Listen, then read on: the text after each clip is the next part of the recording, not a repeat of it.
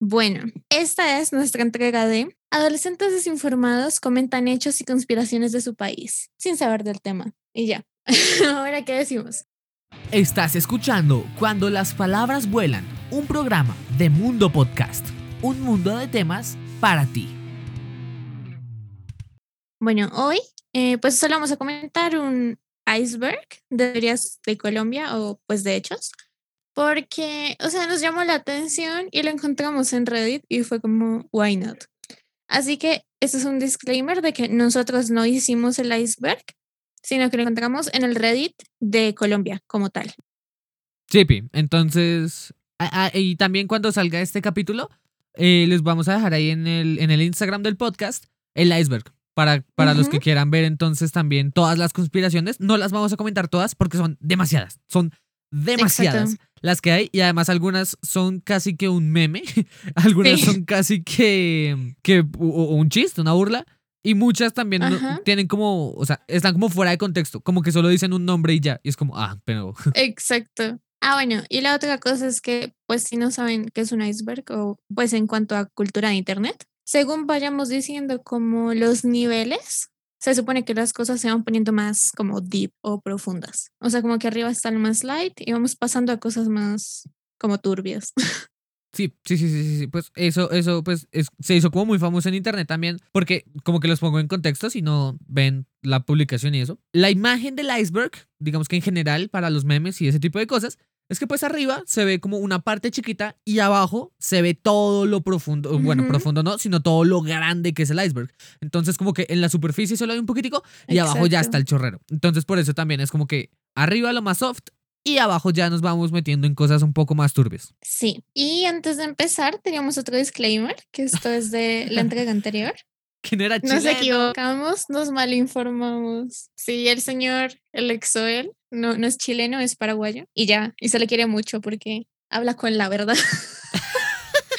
Pero, mira que no, o sea, ahí, rápido con eso. Mira que en los comentarios de esa publicación, un montón de gente lo critica y le tira re duro, que no sé qué, que, o sea, no entendí muy bien, pero mucha gente lo, lo, tilda de, de xenófobo y que él fue el que criticó a muchos asiáticos y no sé qué, y que dijo algo muy ah, malo. No sé, yo digo que yo lo quiero.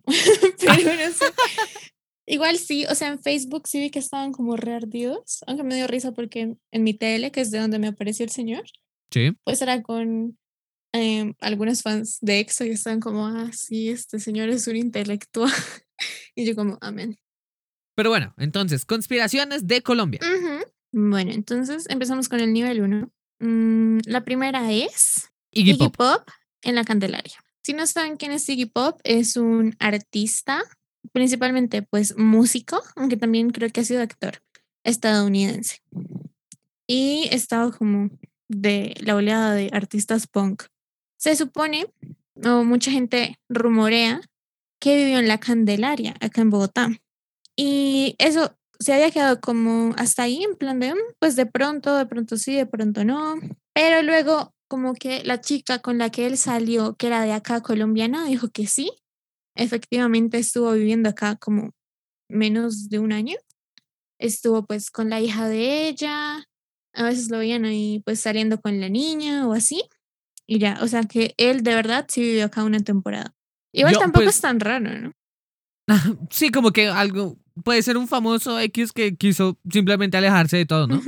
digamos que no es como la gran cosa. Pero yo, yo, yo no sé quién carajos es Iggy Pop. Y hacía el chiste tonto ahorita con Andrea. Y que ya me decía que era punk. Y yo, pero dice pop.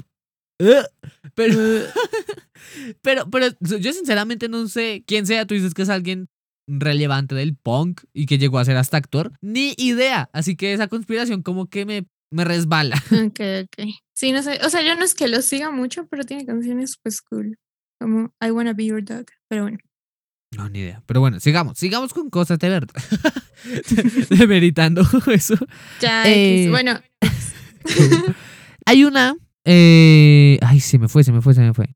Ya. El apagón por la emisora de la Mega. Creo que, creo que ya sé a qué se refiere. Creo. Ok se hizo muy famoso un caso que de hecho fue reportado y recreado por eh, un programa de eventos paranormales de de Discovery Channel. Invitaron ahí al, conductor principal, Daniel Tres Palacios. Y es que un día. Ah, bueno, los pongo en contexto así rápido. El cartel de la Mega es un programa de radio que se hace en las horas de la noche. Tienen. Ahorita se dividen como en dos secciones. Que es cartel normal, entre comillas, y cartel paranormal. O sea, una parte es de humor y la otra ya es seria, pues, de temas de misterio y demás. En la parte de humor llamó una niña pero eh, justamente como era de humor, pensaron que era una broma o algo y le sacaron chiste. La mm, niña. ya sé cuál es. La niña decía, eh, o bueno, como que llamaba y pedía, suplicaba casi, por su abuelita. Entonces, que mi abuelita, que mi abuelita, no sé qué. Se escuchó muy, muy. O sea, no se escuchaba como entrecortado ni nada, de pronto un poquito lejos. Pero ustedes la escuchan, la encuentran en YouTube o en donde quieran, buscan eh, la mega niña. O sí, Sí, así le salen. Niña fantasma la mega. Buscan y ahí le salen, se los juro. y escuchan y ella dice como, mi abuelita, mi abuelita, y está llorando. Pero ellos creyeron que era una broma, además que es un programa para mayores de edad, no sé qué, y es muy de, muy de joda. Entonces sacaron el chiste, no sé qué. Como que después, yo me leí esa historia, pero no me acuerdo de todo a detalle. En, unos días después, en el programa ya como de, de, de misterio y esto, la niña volvió a llamar y era como más paila y más paila. Y, se escuchaba más real y ellos empezaron a, decir como, uy, pero ¿qué pasó? Entonces decidieron llamar a los parapsicólogos que les ayudan ahí en la, en la emisora y trataron de hacer como un contacto. Se supone que la niña les habló y todo. Y que durante un tiempo, mientras como que hacían esa conexión, eh, uno de los parapsicólogos la veía ahí justamente ahí en la emisora y que se supone que la historia de la niña es que fue, un incendio y pues es como el alma de la niña que quedó vagando, ¿no? Entonces creo que la abuelita quedó viva o algo así. Pero el caso es que se le incendió la casa, o sea, todo muy horrible y quedó el alma de la niña pues buscando a su abuelita pues para poder seguir. En, en esas, en la emisora y en los semáforos de al lado de la emisora hubo un apagón, por un apagón fuerte. Tipo, se prendieron, se apagaron las luces y por un tiempo duró la, la emisora completa, la, la, pues sí, la estación de radio de RCN y los semáforos aledaños sin luz. Después empezaron a decir, o sea, como que cuando volvió el programa y demás, dijeron, listo, ya, eso fue todo, no sé qué, como que ya lograron liberar a la niña, no sé qué.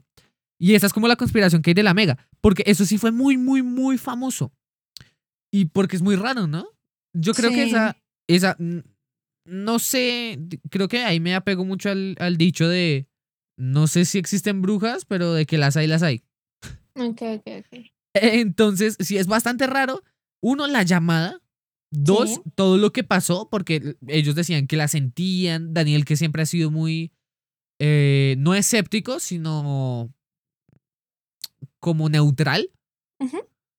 También dijo que sí se sentía una, una, presencia muy extraña, que el ambiente cambió muy feo y que, pues, casualmente en ese momento, un apagón de tal magnitud, pues sí, como que conmocionó bastante al país, a tal punto que, como les digo, Discovery Channel les hizo un reportaje especial. Sí. Bueno, acá también habla de fantasmas en el Juan de Dios. Eso estoy mirando y fue un hospital que sirve desde hace mucho tiempo, o sea, casi desde el 1700 algo. Y obviamente religiosa, ¿no? Pues San Juan de Dios. Eh, se supone que lo mm, atendían algunas monjas y gente de clero. Y luego, como, no me acuerdo en qué año vi, como en el 90 y algo creo. Bueno, las, hace unas 30 décadas más o menos. Sí, ya sé cuál es el Está horrible. sí, eso es horrible, sí. Y trataron de volver como, pues, a usarlo. Y, y lo que han dicho es que como que hay muchos como fantasmas y cosas paranormales. Y principalmente que ven una monja por las mañanas. Uf. Uf, eso está. Yo tengo varias, bueno, varias historias no, sino como experiencias resumidas. Ajá. Eh, cuando mi chica estaba acá en, en Bogotá, vivía en un sector que se llamaba, en un barrio que se llamaba el 20 de julio. Yo la iba a recoger y el transporte público pasaba justamente por ese hospital. Y hay una parte del hospital que todavía sigue en funcionamiento, porque uno ve, están los helachos, entra gente, salen médicos, demás. Pero hay una parte del hospital, búsquenlo, búsquenlo también ahí en Google, le sale de una, Hospital San Juan de Dios. Está horrible, eso es muy, muy, muy feo.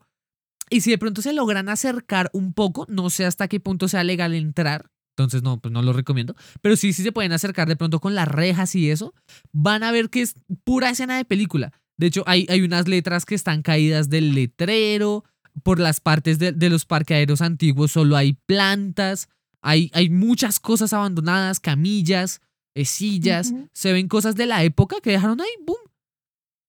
Y he de confesar, yo no sé si fue su gestión, de pronto el bus iba muy rápido o algo.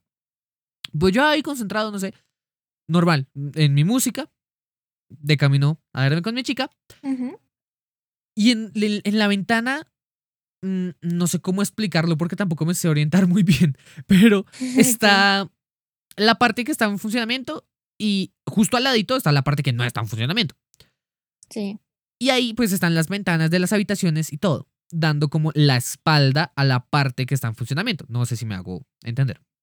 En esas ventanas del primer piso, me acuerdo muy bien, vi, es que no, no era ni siquiera una sombra, era como una persona completamente normal. Eso sí se veía, era con las vestiduras muy, muy, muy, muy desgastadas. Y me saludó. Lo que sí recuerdo muy bien es que no le pude ver el rostro. No, no recuerdo en este momento, sinceramente, poder verle el rostro.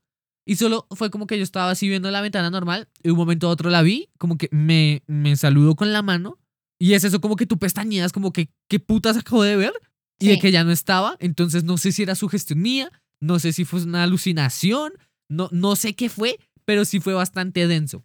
Y la energía que se ve del lugar sí está, o sea, sí está pelle. Qué horror. Bueno, acá hay otra que dice, perdón, los 3.000 perritos callejeros que asesinó Mocus. Eh, Antanas mm, Mocus ha sido una persona que se ha mantenido en la política, ¿no? Acá en Colombia. Y el man fue alcalde de acá. Se supone que él quiso hacer como una limpieza, entre comillas, porque si ustedes han venido a Bogotá o conocen gente de Bogotá, les pueden decir o saben que hay muchos perritos callejeros, eso no es para nada extraño. Entonces se supone, mucha gente dice, y creo que sí se llegó a confirmar, que llevó una operación en octubre de 1996 en el que empezaron a recoger perritos callejeros en algunos camiones y se los llevaron casi que a las afueras de la ciudad, por donde están, ¿cómo se llama esto? Eh, ay, se me olvidó. ¿Cómo se llama el sitio de botaderos de basura? ¿El botadero de Doña Juana? exacto. Se supone que cerca de por ahí se los llevaron y, los, o sea, él dio la orden de que los mataran. Eso es fuerte, eso es fuerte. Mira, voy a leer un poco, un, un, poco de un artículo de sbcnoticias.com del año 2018, sí. mes de marzo, y se titula Antanas Mocus, el mayor asesino de perros. Empezamos fuerte. Eh, Santiago Villarreal me aparece, creo que fue eh, quien redactó el artículo. Okay. Dice, las incoherencias de los partidos políticos en Colombia no tienen límites. Los partidos verdes en Europa se caracterizan por la protección en el medio ambiente, la ecología, los derechos humanos y los derechos de los animales. De allí nació la corriente llamada hoy animalista. Este pequeño fragmento nos hace también adentrar en algo y es que Antanas Mocus es del Partido Verde colombiano. Sí. Se supone que también el Partido Verde nace justamente con esa iniciativa de apoyar el medio ambiente, de dejar un poco atrás la vida citadina, para, pues, digamos, sacrificar un poquito de las comodidades de la vida cotidiana de la ciudad. Sí. Por poder tener una, una gran calidad, pues, de medio ambiente. Ahora, ahí, y ahí entramos justamente en esa primera incoherencia y primera contradicción. Y es que, ¿cómo es posible que un. O sea, no, todavía no lo estamos asegurando, ¿no? Estamos planteando. Sí, esto acerca es de especulación, obviamente. Exacto, exacto, exacto. No estamos afirmando ni nada. Sí. ¿Cómo es posible que en un partido que se supone que defienda eso, pues justamente mande a matar a más de 3.000 perritos? Exacto. Y de hecho, si tú googleas Partido Verde, de como las primeras banners que ves, aparece pues que tienen su girasol y dicen como que son ecologistas y cosas así. Sí, sí, sí, sí, sí, sí, sí. Y algo, a ver, acá dice que los mandaron a Sonosis, si mal no estoy. Mira, dice, Eh, el centro de zoonosis se convirtió por esos años en el sitio macabro desde donde los verdugos de los caninos diseñaban operativos para capturar, acarrear y luego, en una brutal ceremonia de tortura, aplicar la muerte a los inocentes animales. Y eso sí fue también un boom muy heavy, porque Zoonosis se supone, aquí en, en Colombia, Zoonosis se supone que es un centro de protección animal. Entonces, por ejemplo, no sé, por X o Y motivo ya no puedes tener tu mascota, la llevas a Zoonosis y ellos las dejan en adopción. But no es así de bonito, porque por mucho tiempo estuvo el escándalo que mm, lo que digas mentira, no sé, si no adoptaban en seis meses, pongámosle, por, por especular. A tu, a tu mascota la mataban de una manera muy, muy fea. Una de las maneras más conocidas, que sí se hizo oficial, era que los encerraban en una jaula de metal, una pues, normal, una, jaulita de metal. Los rociaban, bueno, rociaban no, sino como les echaban baldados de agua. Sí y les ponían electricidad a la jaula. Sí, los electrificaban. Entonces era bastante cruel, era bastante cruel y eso fue un boom muy, muy heavy. Y realmente esa polémica de Mocus, yo creo que me atrevo y, asumo la responsabilidad de lo que voy a decir. Eh, Sí fue verdad. Yo, yo, sinceramente creo que sí fue verdad. Aparte, él siempre quiso hacer como, entre comillas, limpieza social en la ciudad. Entonces no me sorprende que haya querido también eso hacer con los perros. No sé, eso, eso sí se me hace Digamos que esta es la primera conspiración que tenemos más cerca de lo real y que realmente llega a preocupar bastante. Porque, o sea, no sé, y es que con la vida de los animalitos va a sonar muy cliché, pero yo no sé, prefiero, y suena muy mal también, pero de pronto que, un, que un indigente en la calle, pues muera, a que un perrito callejero muera. Siento que la vida, es que no me acuerdo quién dijo esa frase, pero lo voy a citar mal, pero bajo el mismo concepto. Era como, la vida de una ardilla vale más que la de mil hombres, porque si tú matas una ardilla, esa ardilla pues tenía familia, entre comillas, ¿no? Igual tenía hijos, los alimentaba por cierto tiempo, ayudaba al ecosistema, etcétera, etcétera. Si tú salvas a un hombre, depende de, por ejemplo, no sé, de la silla eléctrica, algún caso de pena de muerte, nada certifica que ese hombre no vaya a matar a más, a más hombres e incluso más parte del ecosistema. Exacto, es que no más para subsistir mm, tenemos que dañar alguna parte del ecosistema. Y eso, eso, está, eso está bien feo, eso está muy feo. Sí, sí pero bueno. tienes pensamientos, véanse Shingeki no Kyojin, gracias.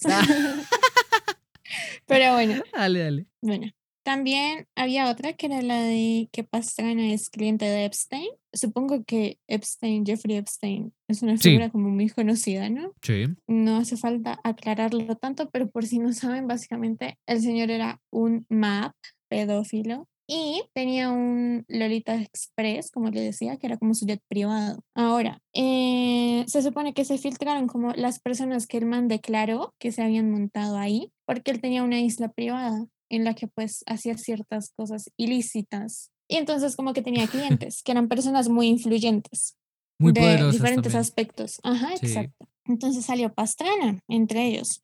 Por si no saben, Andrés Pastrana Arango fue el 30 presidente de Colombia desde el 98 al 2002. Mucha gente quedó pues sorprendida, ¿no? Así que, que nos debía una explicación y así el man sí declaró y la declaración que hizo, creo que era en 2019, si no estoy mal. Y lo que dijo fue que sí lo tomó, lo tomó, fue a una isla en las Bahamas y luego a Cuba. O sea, como que lo usó para hacer una escala.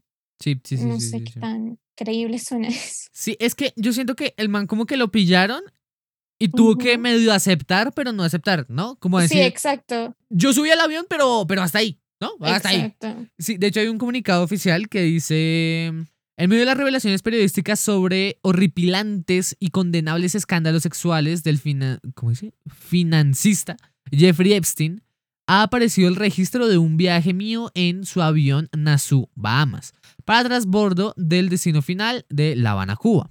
Invitados por el presidente Fidel Castro, el señor Jeffrey Epstein salió de Cuba uno o dos días después. Yo permanecí en la isla. O sea que él se quedó en Cuba.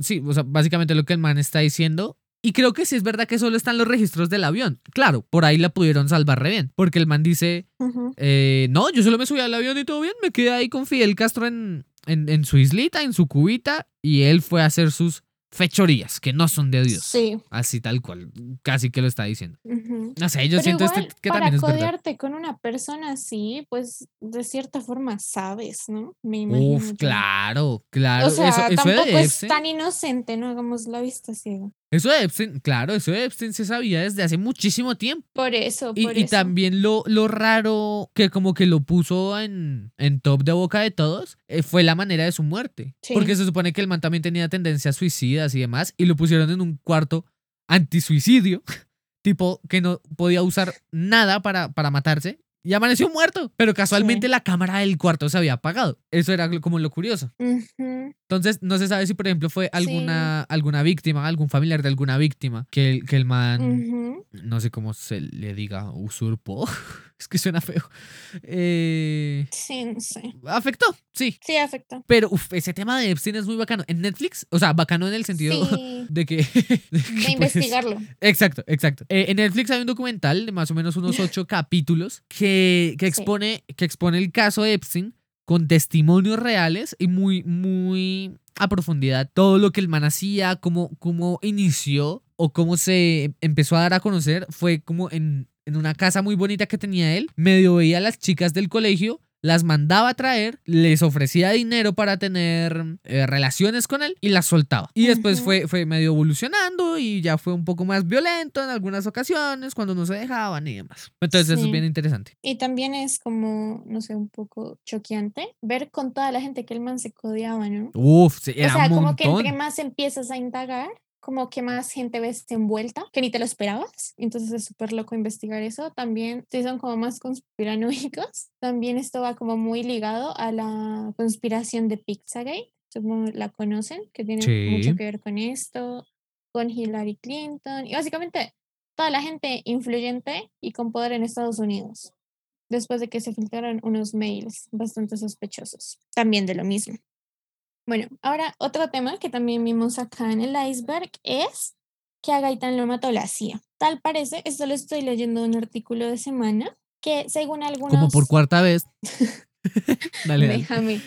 Que según unos artículos que ellos pudieron ver de algunas transacciones y como movimientos demasiado sospechosos en algunas cuentas bancarias antes del hecho, en tan solo unas semanas de anterioridad, han podido como predecir lo que iba a ocurrir y como notar cierta complicidad de diferentes personas. También tienen acá un testimonio de un agente de la CIA, perdón, ex agente de la CIA, llamado John Maples Espirito, que confiesa que la CIA fue la que orquestó esto, ya que estaban tratando de pues mantener el poder con otras personas o también como comunicarse con Gaitán para tener como ciertas negociaciones, pero este se negó, por lo cual trataron de, llegar al por soborno y chantaje, pero igual el man pues como que les denegó y dijo que pues no se iba a vender básicamente. Y lo que quisieron hacer es por temor de que él si llegara a ganar, pues más fácil sacarlo y descartarlo de una vez matando. No sé qué opinas. No sé, es que la CIA, o sea, la CIA neta en Colombia, ¿cuándo mataron a Gaitán? Sí, eso fue hace mucho. A Gaitán, no, perdón, a Galán. a, Gaitán. a Gaitán, a Gaitán. A Gaitán, no, por eso menos. Entonces, espera, vamos a buscar. Yo creo, es que yo no, ¿sabes por qué no la descarto? Porque Colombia siempre ha, o sea, no sé, siempre he visto que el país se ha sabido cómo relacionar. Entonces, en esa época, básicamente, pues era con mucha influencia de la guerra, ¿no? Y ellos al principio se mantuvieron como neutrales, como es que habían dicho, neutrales pero no indiferentes. Esa fue como la primera declaración que dijeron. Pero luego sí se declararon aliados de Estados Unidos. Y entonces, pues yo he visto como por más cosas, que ellos de verdad sí se dejaron como monitorear mucho en esa época porque había como un temor grande para muchos países que no eran como tan influyentes, de que les dijeran, ah, no, tú también eres nazi o algo así, o como que no cooperar con los aliados. Y entonces, de verdad, si los monitoreaban mucho en este tiempo otros países que sí eran aliados, porque si no los pueden llegar a bombardear o hacerles también guerra a ellos. Así que no sé qué tanto estaría en esa época, pues, Estados Unidos tratando de impartir cierto poder acá o en otros países de Latinoamérica. No creo. Es que Colombia siempre sí se mantuvo bien, bien neutro. Eso se llama. eso, eh, creo que está, Colombia estaba en uno como en un tratado, algo así, como, en un, como con un convenio con otros países, que, que como que no hacían parte ni apoyaban ningún, ningún bando de, de la guerra. A Gaitán Loma, ah, obvio, 9 de abril del 48, obvio, Bogotazo. Del, Es que el 48, en el 48 yo no creo que la CIA haya tenido realmente un interés con todo lo que estaba pasando en ese momento, pues cuando, cuando se acaba la Guerra Fría, además de todo. O sea, Estados Unidos estaban volatados en otras vainas. Entonces, como, para venir acá a preocuparse, perdón, o sea, pero así es, a preocuparse por, por una, una, no sé, minúscula parte de lo que representa, de lo que representaba para ellos, pues Colombia. Ahorita pues sí es un poquito más, además que con el tema de la inclusión y demás, pues como que nos quieren más a los colombianos y demás. Pero, pero 1948, o sea, se acaba de terminar prácticamente la, la Segunda Guerra Mundial. Sí. O sea, Guerra Fría se acaba por allá en el 91 o, en, o antecitos, o sea, pongámosle 88, 91, ese rango, no tengo muy bien el año. Sí. Entonces, no es como que realmente Estados Unidos no veo factible que, que, tenga como esos intereses acá, para venir a preocuparse por, por, un presidente que pudo hacer un cambio, pero pues ellos están embolatados en otras vainas con Rusia. No, tampoco, o sea, lo creo al 100%, pero sí creo que de pronto sí pudieron tener alguna complicidad en cuanto a lo que te digo, porque hay como muchos eh, artículos que tienen de las transacciones de sus días. Así que no creo que a ellos como tal les interesará tanto quién quedará presidente, pero de pronto sí gente de acá que lo orquestó desde acá y ellos vieron eso, pero pues tampoco hicieron nada para detenerlos. Creo yo que eso sería más factible si nos ponemos de conspiranoicos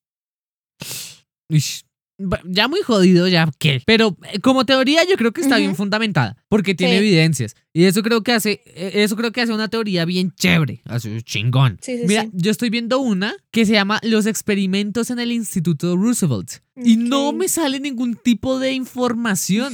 Y me, me picó muchísimo la curiosidad porque eh, eh, yo estuve en ese instituto con, con unas eh, citas médicas, bueno, con una cita médica. Sí. Y yo, yo, yo siempre fui con mi padre y cuando entré, yo le dije, esto tiene como una pinta muy gringa, no sé qué, ta, ta, ta. Y justo adentro, de pronto no es que se sienta una vibra rara como paranormal, pero sí tiene pura pinta de, de, no sé, como que si tienen algo extraño en alguna parte del instituto.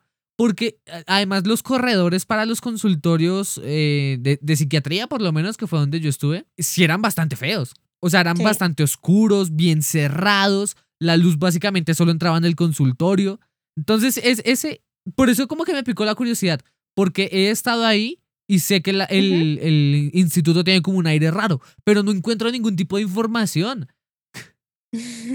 Qué extraño. Bueno, pero yo creo que ya acabamos el nivel 1, ¿no? Ahora pasaríamos a Va. Eh, aquí hay uno que dice los túneles de Bogotá. Esa es una leyenda en la que dice que hay una red de túneles pues debajo de la ciudad justamente. Hay quienes especulan que estos conectan la casa de Nariño, o sea, la casa presidencial, con el ferrocarril de la Sabana, por si cualquier cosa, ¿no? O sea, me refiero como que si hay algún ataque o alguna vaina, pues que puedan escapar fácilmente de ahí y luego pues salir de la ciudad. Otros también dicen que fueron construidos por los jesuitas, que son los propietarios del Colegio Mayor San Bartolomé, que también queda cerca al centro pues de hecho en el centro, y que esto llevaría al Palacio de Justicia y al Congreso. Pero en general la mayoría de gente dice que son un escape o un escondite de personas de gran influencia para por si se ocurre alguna situación. También, bueno, eso no lo dije en el artículo que encontré, pero yo he escuchado que hay mucha gente que cree que justamente como también en el centro los masones tenían como su sede principal, okay. ellos también son los que pudieron haber hecho esos túneles. Uf, esa no se me hace tan descabellada. Recordemos que a mí tampoco, Aparte, recordemos que hay mucha gente que ha sido muy influyente acá en Colombia, que pues o es conspiranoica o pues es masón en general. Sí, por ejemplo, pues o sea, es que desde Simón Bolívar y ellos hicieron la nacional, la nacional, por si no lo sabían, tiene forma de búho y es por eso. Sí. Entonces, a mí me parece loco. Bueno, es que habrá que ver, porque acuérdate que ahorita también están con el tema de los proyectos de hacer el metro subterráneo. Entonces, si había túneles, yo creo o tendrán que hacerlo muchísimo más grande, pero para hacer túneles yo creo que los hicieron bastante grandes o bastante angostos. Yo me inclino por la primera. Cuando bajemos, de pronto hay restos, ¿no? De pronto ahí se confirme algo. O sea, de pronto como que una pistica de, algo. De pronto lo dejen quieto y digan, o sea, alguien que tenga la información de dónde están específicamente, le pase eso como al que haga estudio de suelos o algo así y digan, di que acá no puedes por X condición del suelo. Entonces ellos ya no pueden mover eso. Oh, claro, claro, también, bien. De hecho, esa es más factible que mi, que mi idea. Sí. sí. Mira, esa, esa digamos que no está tan perturbadora, pero sí era bastante, sí es bastante factible que pase. Sí. But acá hay una que me llamó muchísimo la atención, es en, en segundo nivel creo que estamos, y si no, pues perdón, si me, si me adelanté. Y es el restaurante caníbal del centro. Ah, esa yo me la sé. ¿La quieres contar? Yo tengo un artículo. Ah, dale, yo, yo la quiero contar un poco y pues si quieres también lees el artículo. Justamente, eh, bueno, yo fui la que dije de este iceberg y fue porque encontré esa y me interesó mucho, no sé por qué. Es returbio. Se supone que, sí, es returbio. Se supone que mm, era por la Candelaria, ¿verdad? Por la calera. estoy loca. Por la calera, perdón, por la calera. Había un restaurante como por los noventas que se hizo muy famoso. Fue el primer restaurante italiano en la calera y empezaron a ir muchos pues actores, actrices, cantantes y políticos. Se hizo así como que solo para gente de la alta sociedad. Y entonces todo el mundo decía que quedaba fascinado con la carne. No sabían por qué, pero que era muy rica. Ha habido testimonios de algunas personas que aún a día de hoy han salido a decir, sí, yo estoy ahí y consumí una carne que no he vuelto a consumir. O sea, como que no se les sabe parecido a nada de lo que hayan consumido antes, ni después de eso. Entonces, para ese tiempo se dio la toma del Palacio de Justicia. Para ese tiempo ya habían como algunos rumores, pero nada muy concreto. Luego de la toma hubo bastantes muertos. Hay algunos testimonios de soldados y policías que estuvieron ahí que los mandaron por órdenes de cargos mayores a ayudar al dueño, que era un señor italiano, a recoger algunos cadáveres que él se los iba a llevar. No les dijeron para qué, pero el señor les dijo que se llevaran a los que vieran como con más grasa o que fueran más gordos, con más carne. También a ese punto, cerca de la calera, habían algunas fosas comunes de donde empezaron a desaparecer cuerpos. Se dice que el señor era muy receloso con la carne él era el único que la manejaba y no dejaba que nadie pues la viera antes de que la sirviera en los platos. Muchas veces le preguntaron que de dónde la sacaba y decía que se la enviaba a su hermana de Italia, pero hace un tiempo una revista, Stock, si no estoy mal, eh, entrevistó a la hermana. Shock, perdón, perdón. Ah, no, mentira. Yo tengo el artículo de Shock, pero no sé si tengamos la, la entrevista, ya la busco. Ok. Entrevistaron a la hermana. Ella pues sí vive en Italia, efectivamente, pero les dijo que cómo se les ocurría, que ella era una señora que es pues vegetariana, que ella ni de riesgo manipularía carne. Y aparte de eso, luego de pues esos rumores, después de lo de la toma del palacio, el señor simplemente decidió cerrar el negocio y ya no se sabe qué es de él. O sea, básicamente cerró el negocio y desapareció. Sí, sí, sí, sí, sí, sí. Así que pues ni idea qué Está re turbio, porque es que todo conecta re bien, ¿no? Es como, uy, una carne súper rica, el man nunca la dejaba ver. Y boom, Palacio de Justicia, tráiganme esos moribundos, pa' acá, bien gorditos, bien popochones los muchachones, y ¡pum! O sea, esa sí se me hace tan, pero tan posible. Sí, a mí también. O sea, sí, todo me cuadra muy bien. todo, todo está como, sí, sí, sí, sí. Que quisiera que ocurriera, o sea, o que hubiera ocurrido, pero es que suena muy... Muy real, muy real. Además que casos, casos han visto muchísimos. Hay algo externo, por ejemplo. Eh, y es que el, ser humano también ha tenido como la curiosidad de, de saber a qué sabe él mismo. por ejemplo, hay un caso de un chico, no me acuerdo en qué país, pues le quitaron, creo que un pedazo de su pierna y con su pierna el, o no sé si un pedazo o un pedacito de carne o la pierna completa, no recuerdo muy bien. Pero el caso es que le dije, él dijo al doctor, guárdeme ese pedazo, o sea, guárdeme mi carne, yo me la llevo y con varios amigos del man la cocinaron, o sea, cocinaron la pata del joven y se hicieron unos taquitos con la pata del man. Qué horror. Y es como, eso está súper raro. ¿Te parece si leemos el, el artículo de manera misteriosa? para darle un ambiente? Dale. Bueno, entonces vamos con el artículo y volvemos. Artículo tomado de la revista Shock. Se dice que uno de los tantos restaurantes famosos de la calera guarda un secreto que muy pocas personas saben. Cuentan que en los años 80 llegó al país Gigi, un italiano alto, de aspecto sigiloso, quien se convirtió en uno de los chefs más reconocidos de la ciudad.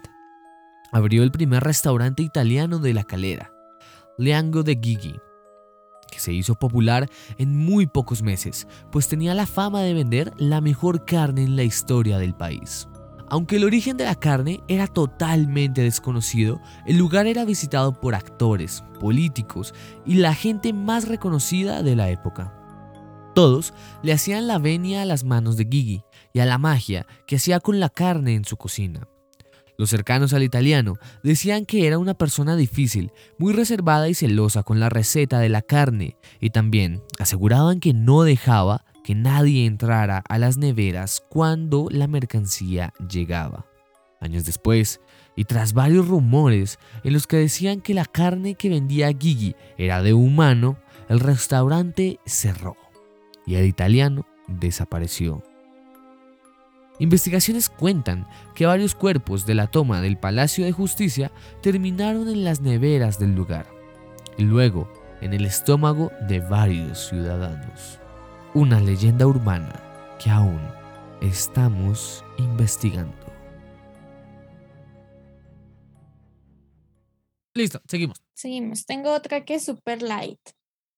Esta dice que no hay galerías sin galerías. Sí, no entendí esa. Reitero, no son, yo sí, reitero, si no son de Bogotá, pues de pronto no saben, pero hay un sector acá que uno lo conoce como Galerías, el barrio Galerías. Ahí está el centro comercial Galerías, justamente. Este queda en la localidad de Chapinero. Sí. Este centro comercial antes. Ah, sí, Teusaquillo, mentira. Creo. Queda cerca de Chapinero. Sí. Sí, queda por ahí, cerca del campín. Y uh, Nicolás bueno, sí. Pues para que la gente se ubique más o menos. Sí, sí, sí. El punto es que antes el centro comercial se llamaba de otra forma. Mentiría si me acordara, o si les digo que me acuerdo del nombre. Pero por esa época empezaron a haber muchas galerías de arte por ahí, por el sector. Pero, o sea, demasiadas. Entonces ya la gente conocía el sector casi que como galerías, porque había muchas galerías de arte por ahí. E incluso el centro comercial luego se renombró a galerías. Sí, se llama así actualmente. Ajá, exacto. Pero pues, como, no sé, por cosas de la vida. Ah, mira, qué pena, te interrumpo. Han empezado a disminuir la cantidad de galerías, entonces por eso dicen que ya no hay galerías, pero pues todavía sí hay algunas. Qué bobada, no, ya entendí. Sí, Qué mito tan Sí, ahí al frente ustedes ven, hay como cuatro seguiditas. Creo que son las únicas que hay. Pero, pero ahí están. Mira, el centro comercial antes se llamaba Almacén Sears. Mm, sí. Abrió en el año de 1953, está ruco. Y se le conocía como el almacén Sears, hoy conocido como el Centro Comercial Galerías. Y era curioso porque antes también se le conocía el sector como Sears. Y ah, ahora se le conoce al sector como Galerías. Ajá. Y ya, esa, de esas tuvo tanta. Pero, pero como curiosidad hay de Bogotá también. También quería decirla porque, no sé, siento que nosotros siempre nos hemos creado por ahí, entonces me pareció chistoso. Sí, sí, sí, sí. Y de hecho, yo la sabía, en plan, el cambio de nombre y eso, justamente porque pues mis papás me han contado eso. Sí, sí, creo que fue la misma persona que nos contó. ¿Cuál otra? A ver, acá. Tengo una. A ver, dale, dale. Es que esta me llama la atención. Vampiros en Chapinero. Ah, Uf, depende. También tengo una historia del cartel de eso. Ok. Pues ahorita las contrastamos a ver qué tal. Dale. Ah, ya entendí. Pensé que ibas a contar una parte y yo contaba la historia del cartel. No, o sea, primero cuéntala del cartel. ok. eh, vale, no. A ver, les pongo en contexto las fuentes de esto. Es que yo soy re fan. De esto. Es uno del libro de Daniel Tres Palacios. Eh, lo pueden conseguir. Se llama Quiero entrevistar al diablo. Tienen buenas historias de lo que ha pasado como muy raro en el cartel paranormal. Y una de esas es la entrevista con el vampiro. Y resulta que una noche normal de programa se acercó a la ventanilla, bueno, sí, a la ventana normal de la emisora de radio que da a la calle, un señor de aspecto mm, más bien lúgubre que, que tenía un cartelito, creo que decía el nombre o algo así, y que quería ser entrevistado, no sé qué como que medio le pararon las bolas y dijeron, bueno, a ver, todo bien, a ver con qué sale este man. Lo entrevistaron, se supone que él, decía que era un vampiro y entonces que ellos viven en la noche porque tienen los sentidos muy desarrollados, entonces que para ellos es un es como estar en el infierno, por ejemplo, ir en el transporte público, porque el oído y el olfato lo tienen muy muy agudo, entonces percibes los hedores de todas las personas, los olores de todos, escuchas todo, entonces imagínate eso, pues debe ser un fastidio horrible, horrible, horrible. Entonces que por eso viven muy alejados, que viven en la noche, por eso también se supone que se tiene el mito del ataúd, porque ahí como que están aislados de todo el mundo. Y lo curioso, digamos que hasta ahí como todo normal, entre comillas, podría ser un tipo cualquiera que pues, quería medio llamar la atención o, exponer algún caso de fantasía, pero el tipo dijo, al final de esta entrevista ustedes, o sea, nadie la va a poder escuchar nunca más, nadie, nunca la va a poder escuchar. Recordemos que las emisoras de radio siempre están grabando los programas. Actualmente los suben, por ejemplo, a plataformas para que los, para que los escuchen, pero eso siempre se hace como un backup de seguridad. Aparte de eso, mucha gente tiende a grabar el programa en su celular. Además que por esos tiempos era también como el celular que tenía radio, tenía la opción de grabar, también algunos equipos de sonido. Entonces la gente grababa el programa para escucharlo después. Pasa la entrevista, el man dice esto y justo cuelga el teléfono hubo un medio, medio apagón, pero chiquitico. Como que se prende y se apaga la luz, tin, de una. Y todas las repeticiones y grabaciones de ese día se perdieron. De todos los celulares, de todos los equipos, de todos los equipos de la emisora, de todos los que estaban grabando en cualquier parte, se ahorraron. Qué loco. Eso, eso es como lo paranormal de esa historia. Más allá de lo que contaba el, el, señor, que casualmente el man diga, esto no lo va a escuchar nadie. Y boom, se borra de todas partes, de todas partes. No hay un solo registro de esa entrevista. Sí, y eso no podría ser montaje, ¿no? O sea, porque justamente si tú grabas algo en el celular, por más de que luego lo borren, tú lo sigues teniendo en tu celular la grabación. Sí, además que por, em, estoy seguro que mucha gente si le dicen, no, que se perdió y yo lo grabé y yo lo tengo, yo digo, no, que va, yo lo tengo, mire. Sí. Nadie nunca dijo nada todo el mundo que se reportó en la emisora, venga, se me borró el programa, ¿qué pasó? No sé qué. Eso estuvo bien raro. Y lo digo que es de Chapinero porque además el man decía que vivía en esa localidad y, la emisora de la Mega queda bastante cerca. Por eso como que me recuerdo. Sí, pues es básicamente parecido. Es como que mucha gente afirma que hay como una secta de vampiros que tiene una casa en Chapinero y en Teusaquillo. Y como que tienen ese modo de vida así de que salen de noche, que se ven bien lúgubres y casi que moribundos. Pero no es nada muy extenso tampoco. Sí, no sé, este tema de los vampiros es bien curioso pensar, eh, no, a ver, no solo en los vampiros, ¿no? Sino como todos los temas paranormales que pueden ocurrir en Bogotá, ¿no? Porque hay muchísimas leyendas, muchísimas leyendas, muchísimos mitos, muchísimas historias. Bueno, ahora les tengo una que sí es una leyenda, que es la leyenda del toro y el ascensor del edificio Bachue en Bogotá. Ni idea. Yo tampoco, pero bueno. no, pues es que acá la tengo, o sea, la voy a leer. Ah, ok, ok. De un blog que encontré justamente. Dale. Son muchos los que citan la historia, pero pocos los que pueden dar los datos con exactitud. Ocurrió en el edificio Bachue, en el centro de Bogotá, cuando un camión que llevaba toros de Lidia rumbo a la plaza de la Santa María golpeó una de sus llantas traseras contra una roca que había saltado de una volqueta. El camión se le rompió el eje de la transmisión y varios de los toros escaparon. Uno de ellos, despistado, entró al edificio y cuando vio abrirse la puerta del ascensor se abalanzó contra la primera persona que vio. Un hombre que acaba de salir de su oficina y que murió corneado en el desafortunado accidente. El animal salió resbalándose hasta la calle y fue capturado caída la noche con lazos por un grupo de personas. Se sabe que este edificio del Centro Internacional del Tequendama, se edificó en 1963 hasta el 69. Si no estoy mal, este edificio ya no se usa. Pero bueno, esa es la historia. Esa está fuerte. Que esto es así como normal. Y un toro sale. Y hay un toro intervista. ¡Qué miedo, marica! Es como esas bromas que hacen en Asia que llevan como, una, como un disfraz casi animatrónico gigante de dinosaurio en el ascensor, que la gente que, carajos, o sea, si te, ponte en ese papel, qué rayos, estar trabajando ahí como re normal en tu oficina, ¡boom! Un toro de la nada, qué putas. Creo que eso me asustaría más que de pronto ver una sombra o algo como paranormal. Sí, como marica, un toro en el en el edificio. Y sabes que también me da risa porque si no estoy mal, o no sé si me lo inventé, creo que no, o sea, sí me suena. Hace unos años, diría, no sé cuántos, unos cinco, cuatro, escuché también que se perdió un toro por acá, por la Nacional, que era de la Nacional. Ah, sí, sí, sí. Como unos días y yo sé que... Y se aparece en la calle y yo estoy ahí.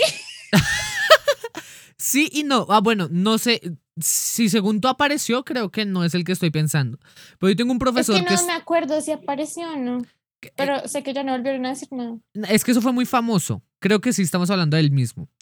En la Nacional, eh, esto es totalmente una fuente de un profesor que yo tengo, que es bachiller, iba a decir. Profesional eh, de la Nacional, creo que de politología, algo así. Sí. Él cuenta que en la Nacional pues cuando él estudiaba, no sabe si ahorita también es así, pero que en la nacional tienen como el sector de veterinaria y a los animalitos le ponen como una tapa rosca. ¿Qué es una tapa rosca? Entonces hagan de cuenta que es como un animal con una tapa de gaseosa gigante en la panza, que la abren y pues se ve el animal por dentro. Pero el animal se supone que no sufre. O sea, según lo que él cuenta, los animalitos están ahí parchados, no se le ve decaídos, están activos, comen bien, o sea, están como sanos. Lo único es que tienen una tapa para que los vean. Ok. Y, como que eso pasaba mucho también, que en la universidad se robaban los animales. Y había un toro que era muy querido por la universidad, como casi como si fuera la mascota de la universidad. Eh, un torito también con su tapita, tipo que la abrían para verlo, examinarlo y demás, con fines científicos, pero recalco, se supone, por los datos que tengo, que el animalito realmente no sufría, o sea, que estaba bien. Y el toro era muy, muy, muy, muy querido. Y que cualquier estudiante podía pasar y lo acariciaba y de pronto, pero con su debido cuidado, ¿no? lo acariciaba, pasaba por ahí, o sea, re normal, ya veían al torito como si fuera el perrito de la universidad. Y un día se robaron el toro. Y eso fue noticia, eso fue, eso, fue noticia muy heavy. Porque el man nos mostraba los titulares del tiempo, del espectador, una, una, una nota que cubrió Caracol. Y, y, eso, mejor dicho, fue un boom de se robaron el toro de la Nacional. Qué loco. Además, imagínate cuánto vale un animal de esos, ¿no? Sí. Wow. Pobre torito. Sí. Acá tengo otro, también del segundo nivel, que dice Cine Snooze del Faenza. El Faenza es un teatro que pues pasaba películas y así, desde hace rato, también acá en Bogotá, pero empezó a decaer con el tiempo, porque pues igual era un teatro independiente. Si me explico, no era como de ninguna cadena de cine. O sea, como Cine Colombia o Cinepolis. Entonces empezó a decaer y empezó a rumorearse en los noventas que empezaron a pasar cintas snuff. Si no saben qué es eso, es cintas en las que retratan de una forma cruda hechos reales muy violentos y viscerales de matanzas y eh, cosas graves. Eh, sí, casi que es cine gore.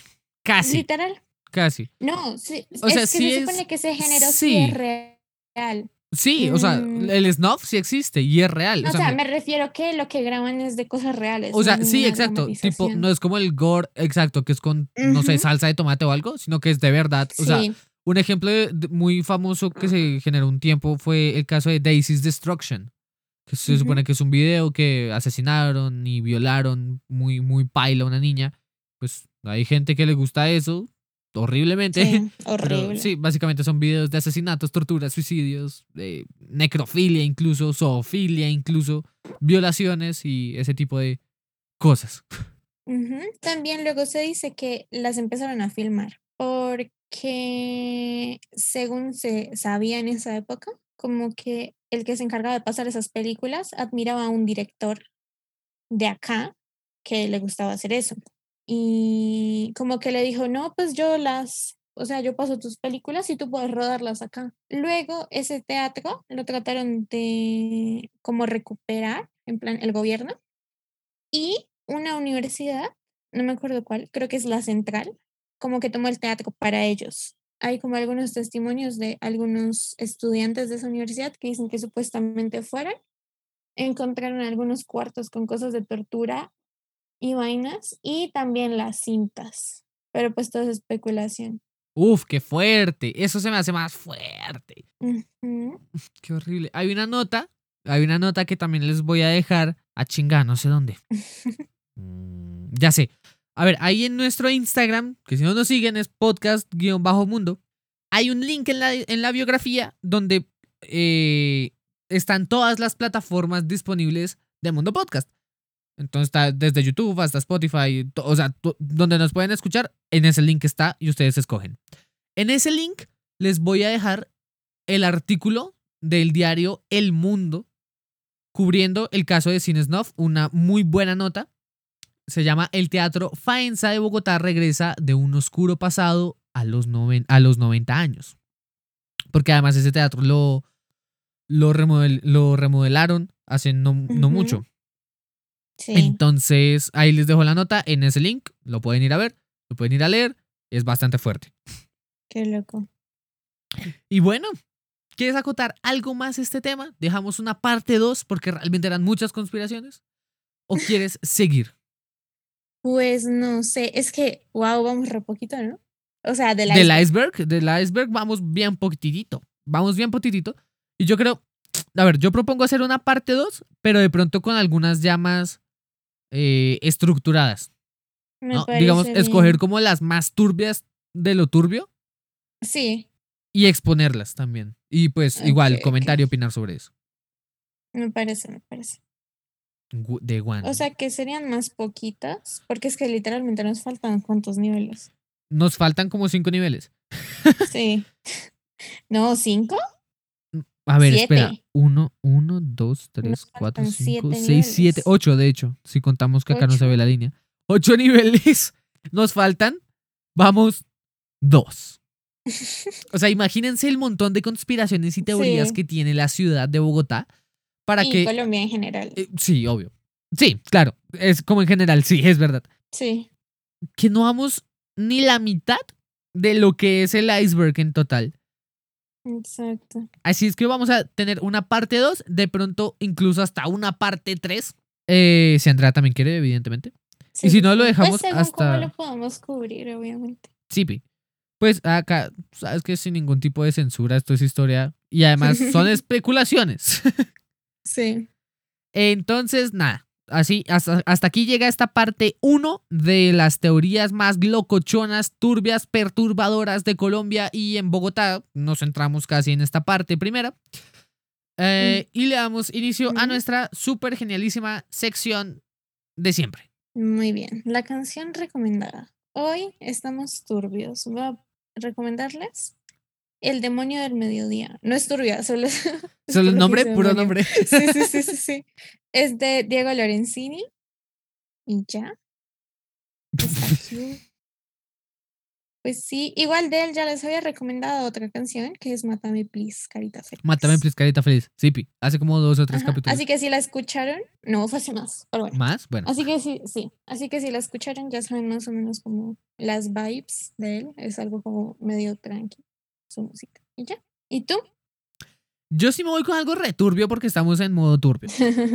Hay una banda, les cuento la historia así fast. Hay una banda que se llama Mayhem. Mayhem traduce violencia.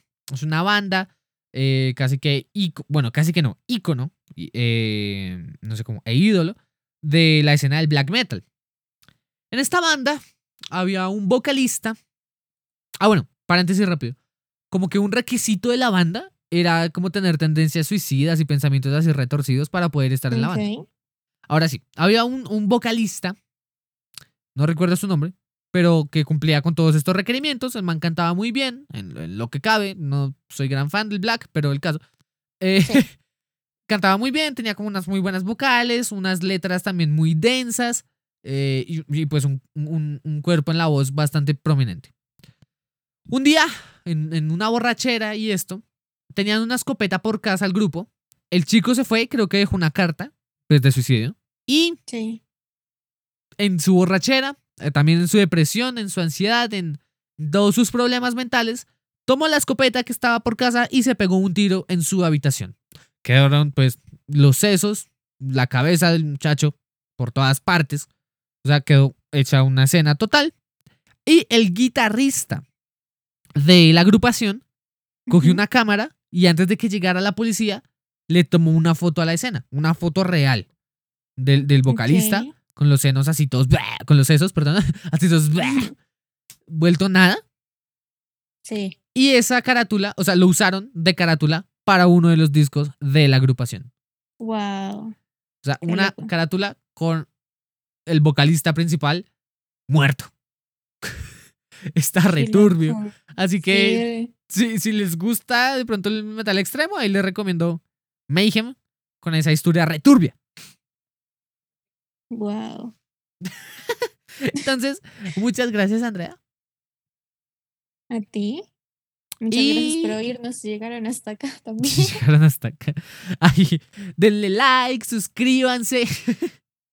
denle a la campanita para no perderse. nada. Mm, si les gusta lo que hacemos, compartan, eh, suscríbanse ya sea en YouTube, en Spotify, donde quieran, para que les llegue la notificación de cuando pues subimos nuevo episodio de cualquier sección. Y nada, muchísimas gracias por escuchar. Muchísimas gracias, Andrea, por participar. A ti. Y ya esperen la parte 2 y tal vez 3. Y tal vez 3, exacto.